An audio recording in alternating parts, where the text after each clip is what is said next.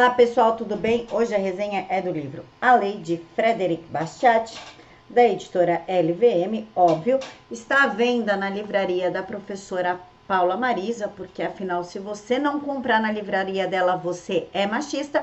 O link está aqui na caixa de informações.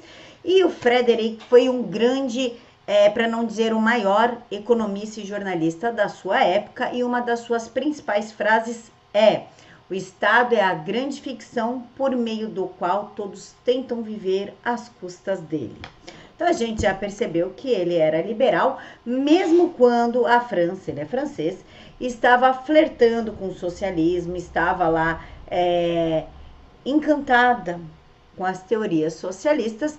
O Frederick, ele sempre privilegiou a liberdade, a liberdade de expressão, a propriedade privada e ele sempre destruiu os chavões intervencionista, ou seja, ele era totalmente diferente para a época dele. Ele nasceu em 1801, morreu em 1850 e aproveita a oportunidade para destacar uma explicação dele que é: a vida, a liberdade, a propriedade não existem porque os homens fizeram leis. Muito pelo contrário foi o fato de que a vida, a liberdade e a propriedade existiam de antemão, que fez com que os homens fizessem a lei e finaliza com de fato, não é a justiça que tem existência própria, mas a injustiça.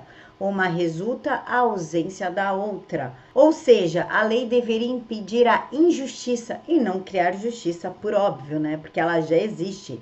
A lei deveria impedir que certas coisas ocorressem.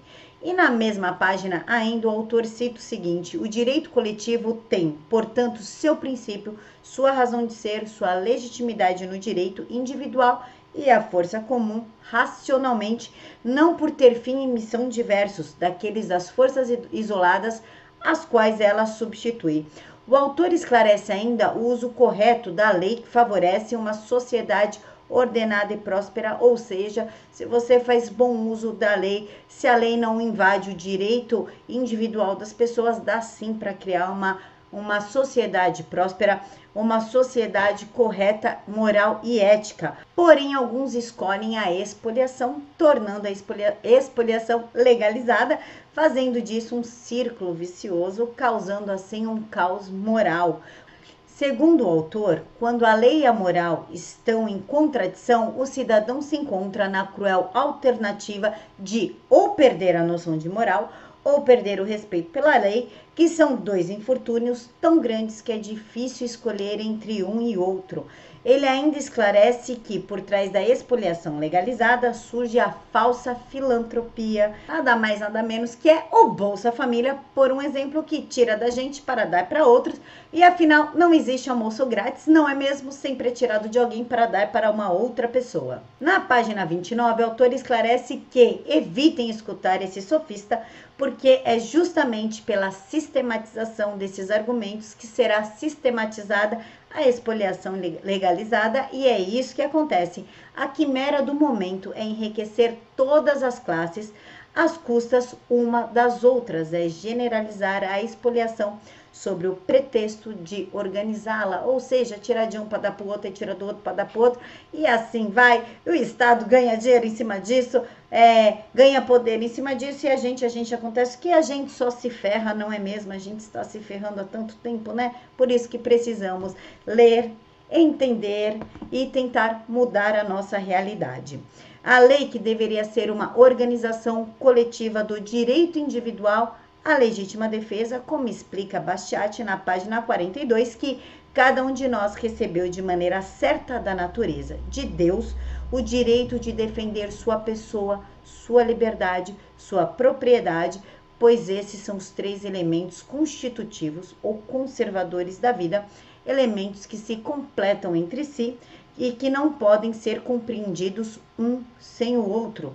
Afinal, o que são nossas faculdades, senão um prolongamento da nossa personalidade, e o que é a propriedade, senão um prolongamento das nossas faculdades, e complementa com o direito coletivo tem Portanto, seu princípio, sua razão de ser, sua legitimidade no direito individual e a força comum não pode ser legitimamente aplicada para destruir pessoas, a liberdade, a propriedade dos indivíduos ou das classes. E claro que aqui entra o que nós estamos passando agora sobre o desarmamento. Eu tenho direito de ter arma para proteger a mim e aos meus filhos, a minha residência, a minha vida e o Estado brasileiro, assim como fez Hitler lá na Alemanha, desarmou a população. Isso também aconteceu na Venezuela, Cuba, enfim, todos os países com caráter socialista, eles desarmam a população para a população não ter como reagir a, uma, a um golpe de Estado comunista ou até a desapropriação, coisa que é muito comum, como na Venezuela e na Cuba, né?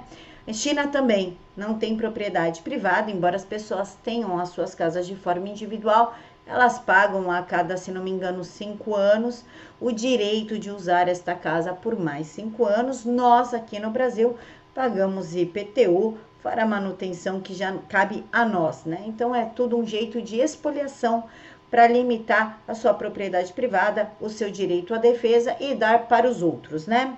Portanto, a lei a organização do direito natural à legítima defesa, substituindo forças individuais pela força coletiva para garantir a liberdade, o direito de propriedade e, por fim, reinar a justiça.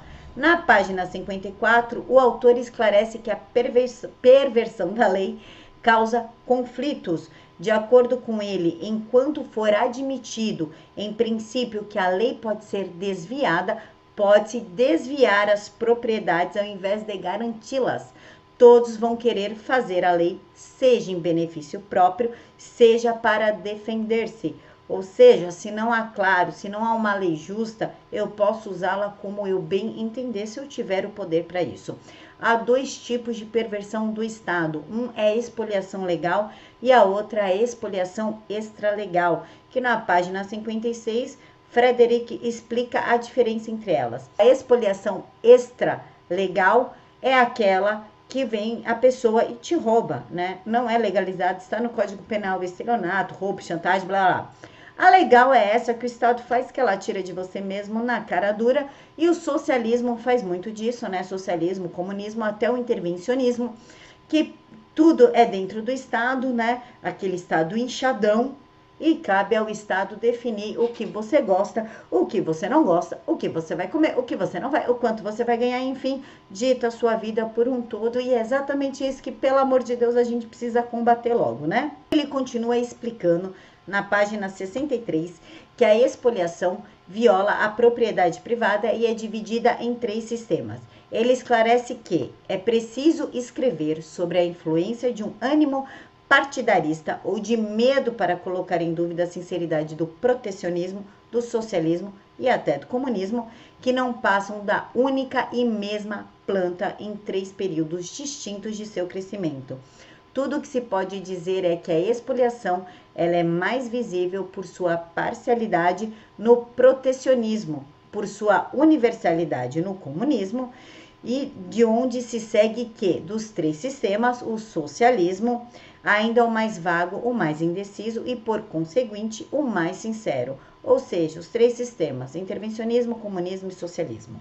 E finaliza com: a expoliação legalizada tem uma de suas raízes na falsa filantropia e é evidentemente colocada as suas intenções fora da questão. Tendo a consciência de que a lei é a justiça e, portanto, a base para um governo estável, Dentro desse círculo é possível conceber um governo simples, inabalável e Bastiat desafia. Alguém me diga onde poderia vir a ideia de uma revolução, de uma insurreição, de um simples tumulto contra uma força pública limitada a reprimir injustiça? Na página 109, o autor ainda esclarece que, sob esse regime, haveria mais bem-estar, o mais bem-estar seria compartilhado mais igualmente e quanto aos sofrimentos inseparáveis da humanidade, ninguém cogitaria acusar o governo por causa deles, pois esse seria tão alheio a eles quanto às variações de temperatura, ou seja, deixe a sociedade decidir aquilo que ela quer fazer sem intervenção do Estado, porque se a sociedade se organiza de um jeito X e alguns acabam sofrendo, a culpa não vai ser do governo, vai ser a sociedade que não está se organizando. Agora, se vem o Estado tirar tudo de todo mundo e determinar tudo, então com certeza a culpa é do Estado, é de quem está no poder. Continuando. A lei dentro do escopo fraternatário e o entendimento que é dela que decorrem bens e males, que ela é responsável por todos os males que assombram a sociedade, como a desigualdade social, abre-se o espaço para as reclamações e, por fim, as revoluções.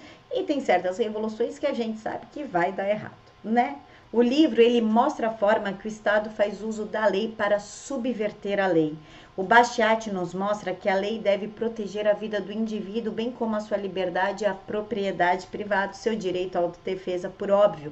E o autor ressalta que a legislação é facilmente pervertida, usada com finalidade de interesses de exploração do indivíduo para interesses particulares, transforma-se em instrumento para explorar o outro, por parte daqueles que detêm o monopólio legal, que detêm a lei, que detêm o poder.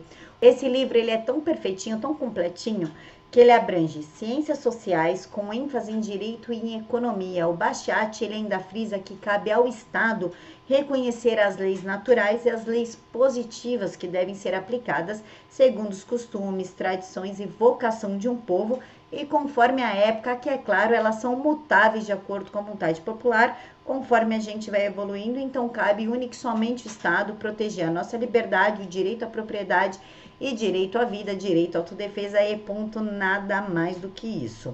E para finalizar, as suas obras foram publicadas na década de 1980 pelo Instituto Liberal e foram reeditadas em 2010 pelo Instituto Mises, que é o IMB, Instituto Mises Brasil.